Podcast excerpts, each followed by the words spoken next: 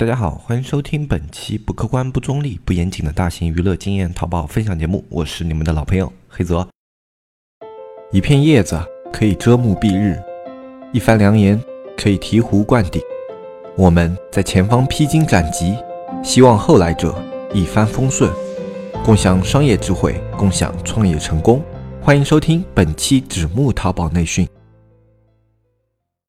今天这一期节目开始呢，我们会讲一系列的关于玩法上面的一些经验分享。那么玩法，我们之前分享过很多啊，包括搜索的、微淘的，然后自媒体的，然后还有一些啊，就像黑搜也有简单的介绍啊。那么玩法呢，这个东西它在淘宝里面是非常多样的。你去接触每一个新的渠道，比如说搜索，比如说直通车，比如说转展，比如说微淘，比如说淘宝客。它都算是一种玩法，但是对于这样的玩法呢，我们以前讲的比较的粗，嗯，大部分呢还是给大家提供思路这样的一种分享模式啊。但是呢，很多听众朋友都反馈啊，这种思路听了以后啊，还是觉得不知道怎么下手，就知道这个微淘东西可能应该做这个做那个，但是具体落实的时候还是会有问题。那么从这期节目开始呢，我们会把玩法类的东西一期接一期的去给大家做一个分析。那么每一个。玩法都会占用几期内容啊，可能一个玩法就需要讲一周。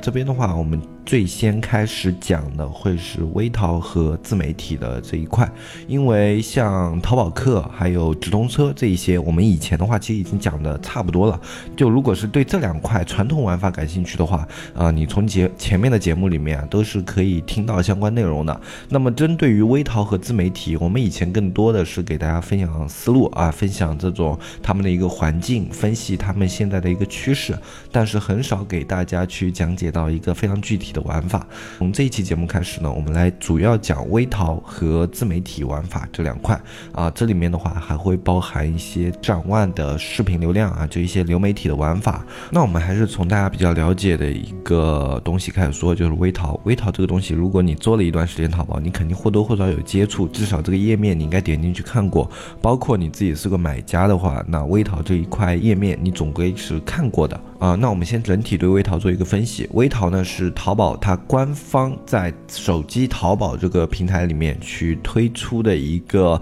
呃，等于是他们的站内自媒体，就每一个店家你都可以作为一个自媒体的上传者，然后去运营自己的自媒体内容，去做一些互动内容啊，就好像是淘宝内置的一个微博啊这样的一个概念。那么这样的一个东西，它在我们的商品啊这种售卖啊推荐上有什么什么好处和坏处？一个事物它肯定。是有两面性的，没有一件事物可以说到我在这一个领域做到完美。那么微淘也是一样的，它作为一个淘宝内置的自媒体，它有好处也有坏处。那它的好处很明显，一个是便利性，它内置在淘宝里面，那么很多的链接啊以及一些功能都是可以通过他们这个内部直接去点击的。那么在你下单进行转化的时候会特别的方便，特别的便捷。那么对产品有兴趣的卖家，他们去购物的概率就更加的高一些啊，这是它里面的一个最大的好处啊。当然，其他的好处还有很多啊，都是一些比较细节的。比如说，因为它是淘宝内置的，所以它去营销商品不会有特别大的令人反感的情绪啊，因为它本身是内置在淘宝里面。看淘宝的人本身就是为了买东西，那么如果你有比较优质的商品的话，那就直接啊可以通过这里面去进行宣传，大家不会觉得说啊你这个媒体在打广告啊什么。样的，因为这本身是你自己的产品嘛，啊，所以它不会激起买家特别严重的反感心理。那顶多买家对你这个店的商品不感兴趣，取消你的微微淘关注啊，但是不会引起他们的反感啊，这是它的另外一些好处啊。啊，当然，那它同时也具备的一些不太好的地方。不太好的地方就是，呃，有利就有弊嘛。那么你是一个在淘宝内置的一个自媒体，那么一般你的娱乐化的内容展现会特别的少。那它不像这种微博啊，然后还有 Facebook 啊、Twitter 啊，还有像 Ins 啊这样的一些软件啊，不像他们一样，他们是以生活或者说以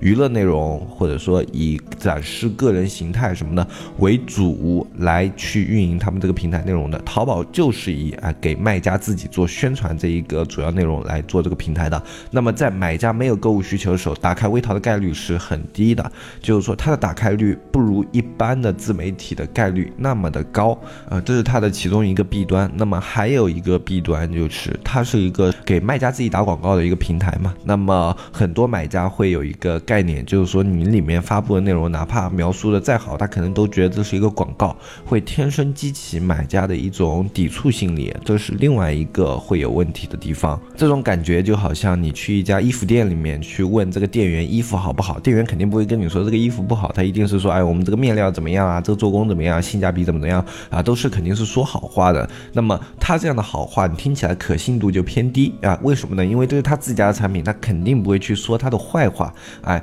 这就好像很多人，有的人去买一些东西的时候，他有的东西他是不会去去问的。就比如说你这个面料好不好啊？这样的问题他可能就不会去问，他只会用自己的感觉去摸、去尝试、去试穿、自己去看啊，然后根据自己的感觉来做判断。有时候店员介绍的太多，反而会让人觉得比较的烦啊。像我在身边的话，还是有比较多这样的朋友的，就是店员介绍的越多，他就越烦。本来想买的一件商品，可能因为店员念叨念叨念叨，他可能最后就觉得烦了，不想买了。我相信听众朋友里面一定也有这样的一些啊购物习惯的人。那么在淘宝上的话，微淘就是这样的一个店员。那么如果你不断的在里面去说你的商品多好多好多好，反而会让买家觉得你这个商品哎是不是真的有你说的那么好啊？你在去说这个商品的时候。他可能会觉得你里面胡吹的成分有多少啊？啊，你既然要这样去吹的话，那你这个商品是不是卖不出去啊？反而会让他们激起这样的心态啊。所以说，这是微淘另外一个不好的地方，因为承载平台的这个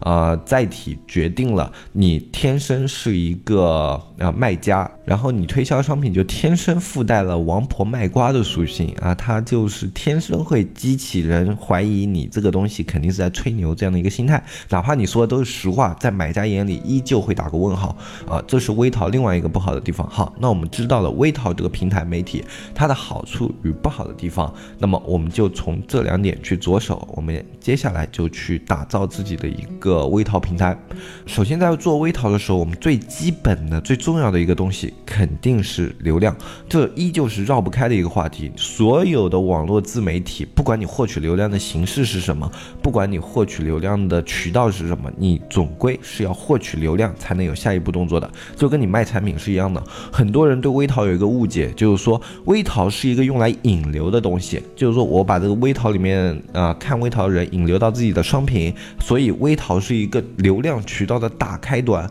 并不是。微淘其实它是一个流量渠道的拓展端，而不是打开端。里面这里面的流量也是需要你去像做搜索啊，然后去做那种直通车啊一样，去一步一步去拓展的，并不是说我微淘做得好，它就天生有流量啊。我们这样去理解吧，就是你自己做了一个微淘，那么如果看这个微淘的人始终只有十个，你的微淘内容好上天了，那么是不是只有十个流量看到你？哪怕百分百转化，你也只有十个顾客会被引到你的店里去下购。啊，这就是微淘，它为什么要先去拓展流量？它并不是一个完全的一个流量获取端，它跟你去做啊关键词是一样的。你光用了这个关键词，它是不会有流量的。你要去运营它，去维护它，并且你自己的店铺的表现要好，它才会有一个固定的流量。没有这些基础工作的话，它是不会有流量的。这一点大家应该要区分一下，微淘并不是说我去做微淘，我就会从微淘获取流量，而是说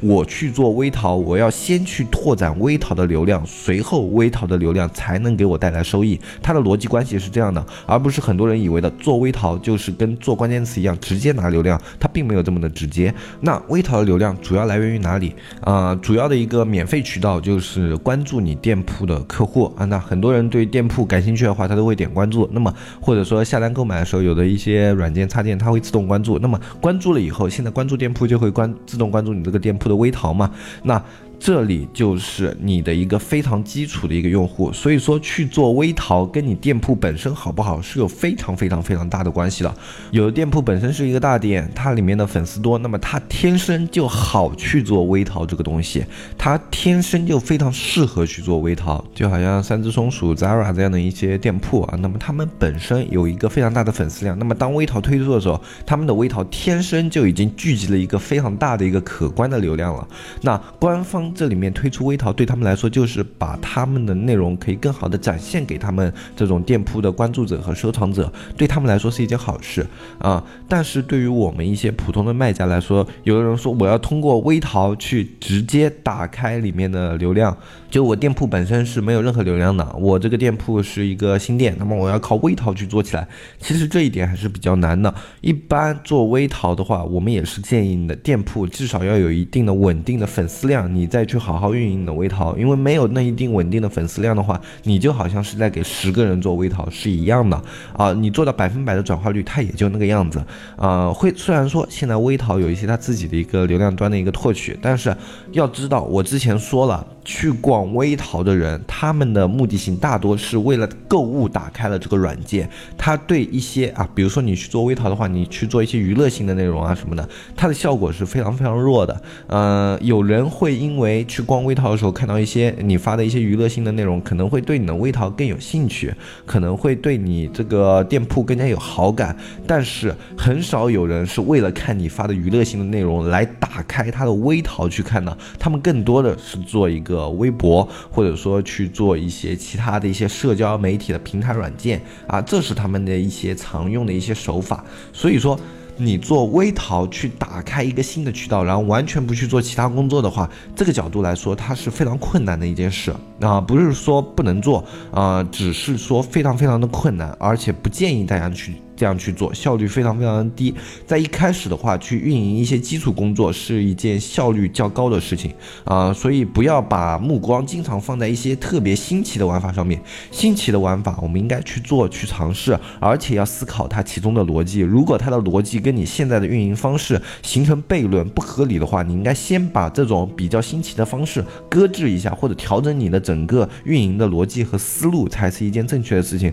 而不是说这个东西是新的，是现在流。流行的我就一定要去尝试，有时候这样的尝试会导致很多的无效尝试，而且会让你对这个方式失去信心。哪怕之后别人跟你说你怎么怎么去做这个东西就可以做起来了，你也不会相信了，因为你说我自己做过这个东西没有用，对吧？很多人是更加相信自己做过，哎，然后他没有用，这样的一种否定在他们脑里是绝对的。就好像有的人生搬硬套去使用七天螺旋，然后他们使用了七天螺旋后，哎，没有用。那么再有人跟他们说，哎，七天螺旋你稍微调整一下这样做就可以了，他们不会信了，他们。会说这个期间螺旋我以前用过了，做了一个月砸多少多少钱，一点用都没有。那他们对自己尝试过这件事是深信不疑的。所以说，在做很多事情之前，你要尽量避免这种失败。就是说，你失败以后就对这件事情完全的失去信念和失去尝试的欲望。那么这种失败应该要去避免的。你在做之前，你就应该想好，如果我要去做这件事，它的逻辑是怎么样的？我这样去做这件事，它的逻辑是否通顺？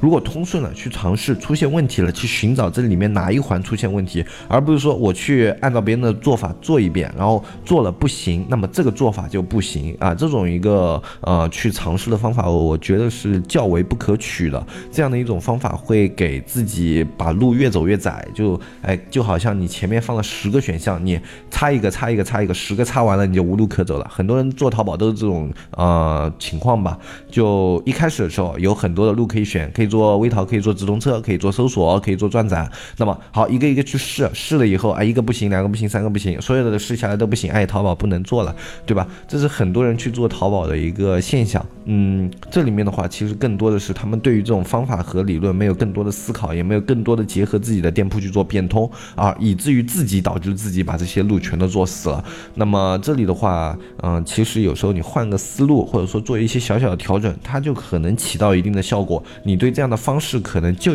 更加有兴趣尝试下去。啊，这里做微淘也是一样的。我们在做微淘之前，很多人也是有一个错误的认识，说我做微淘就应该给我的店铺获取流量什么什么样的，然后只是做内容，然后把它上传，然后放在不管了。那么你的基础逻辑呢？你的微淘的阅读量从哪里来？你微淘的粉丝从什么渠道去看到你的内容？你的微内容如何让他们转化？然后包括你的内容，除了你固有的粉丝量，剩下的新的一个流量渠道你怎么去拓展？这些你都是没有想过的。那在这种情况下做的这件事情没有成功，它应该是一件合理的事情，而不是说因为这一件的方法不行，而是说你思考以及去尝试的方式里面出现了问题。那么大家如果以前尝试过微淘的话，你们可以自己反思一下，你们做微淘的时候是不是这个逻辑上面出现了这样的误区？如果有的话，那么我觉得你接下来可以跟我们这一个系列啊去做一些调整，做一些新的尝试啊，然后去试一下一个正确的做微淘的方式是否会带来一定的效果。